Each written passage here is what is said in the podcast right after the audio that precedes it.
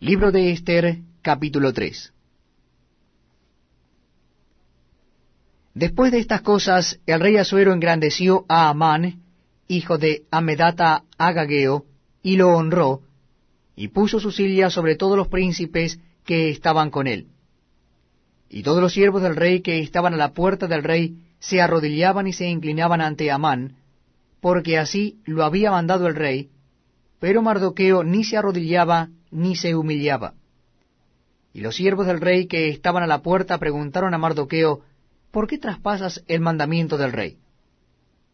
Aconteció que hablándole cada día de esta manera, y no escuchándolos él, lo denunciaron a Amán, para ver si Mardoqueo se mantendría firme en su dicho, porque ya él les había declarado que era judío.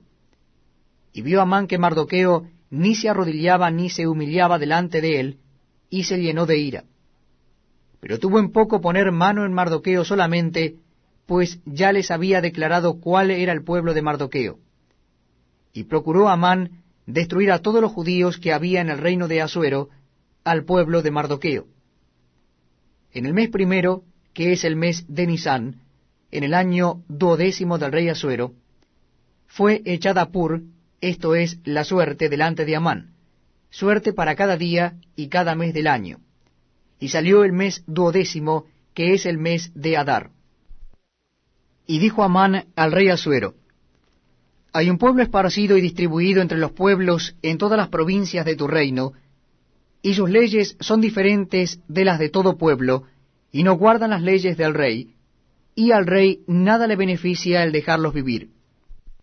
Si place al rey, decrete que sean destruidos, y yo pesaré diez mil talentos de plata a los que manejen la hacienda, para que sean traídos a los tesoros del rey.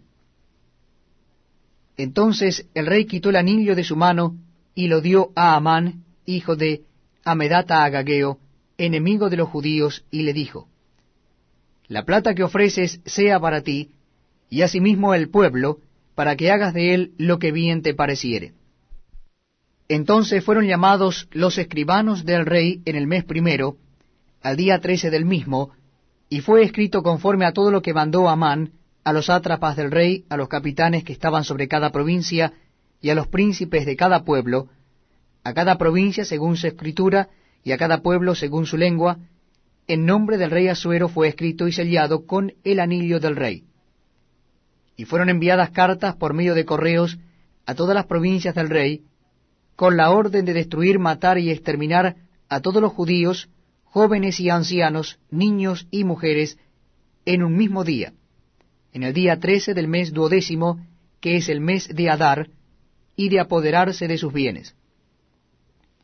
La copia del escrito, que se dio por mandamiento en cada provincia, fue publicada a todos los pueblos, a fin de que estuviesen listos para aquel día. Y salieron los correos prontamente por mandato del rey